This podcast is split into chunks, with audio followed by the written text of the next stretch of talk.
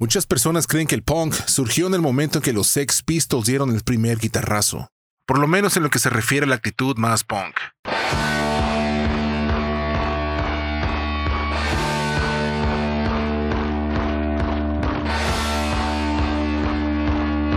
Aunque fuera de la música, hay gente que logró llevar la esencia del estilo musical antes de ese suceso, o incluso antes que otras bandas como los Ramones aparecieran en el panorama.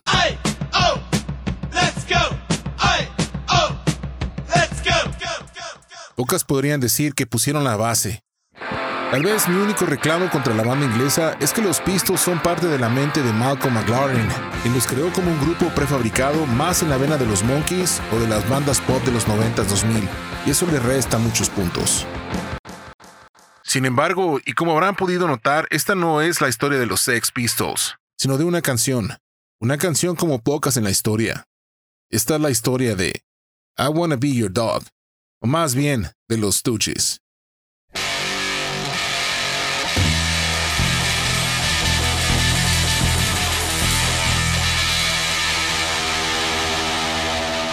Un proyecto poderoso y a la vez subversivo, The Stooges es una banda norteamericana surgida en una época en la que el flower power era lo que permeaba el ambiente y en la que los grupos como The Doors o The Velvet Underground eran una rareza.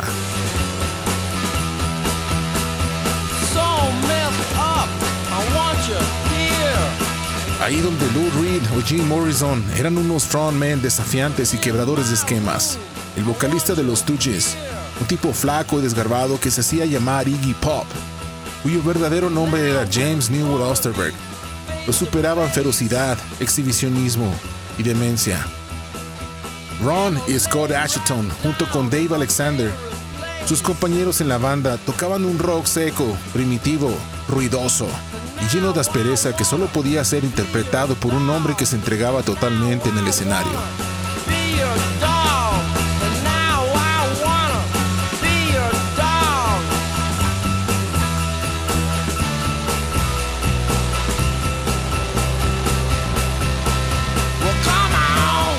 Paquetas rotas clavadas en el pecho, cortadas en la espalda. Iggy se revolcaba en los cigarrillos encendidos que le arrojaban al escenario, no había medias tintas. Ver a los Tuches en vivo significaba ver un espectáculo en el que podría ser atacado en varias maneras, tanto físicamente o musicalmente. I Wanna Be Your Dog aparece en el primer álbum de la banda de Stooges y que se titula de manera homónima. Es una canción dura y seca que empieza con un potente distorsionado riff de guitarra en manos de Ron Ashton y que fueron tres acordes que quedaron en la vena del rock como uno de los riffs más memorables.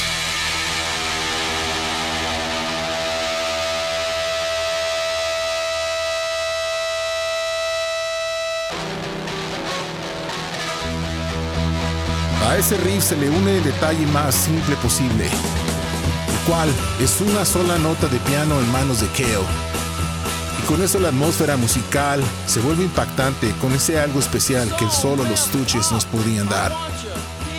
Mientras la banda toca con todas sus fuerzas Iggy Pop, acreditado en el disco como Iggy Stoogie, nos deleita con la letra increíble que habla, sin tapujos y con metáforas violentas.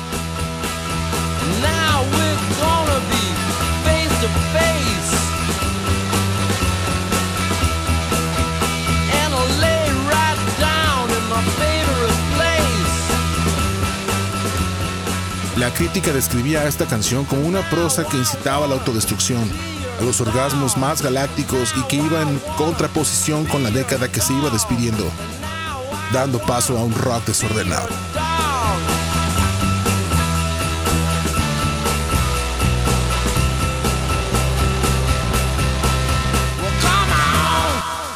Aunque poco apreciado en su momento, hoy en día es un álbum de culto y que nos brindó los inicios de dos géneros básicos en el rock, el garage rock y el punk, una joya contemporánea, aunque no el mejor trabajo de los Stooges.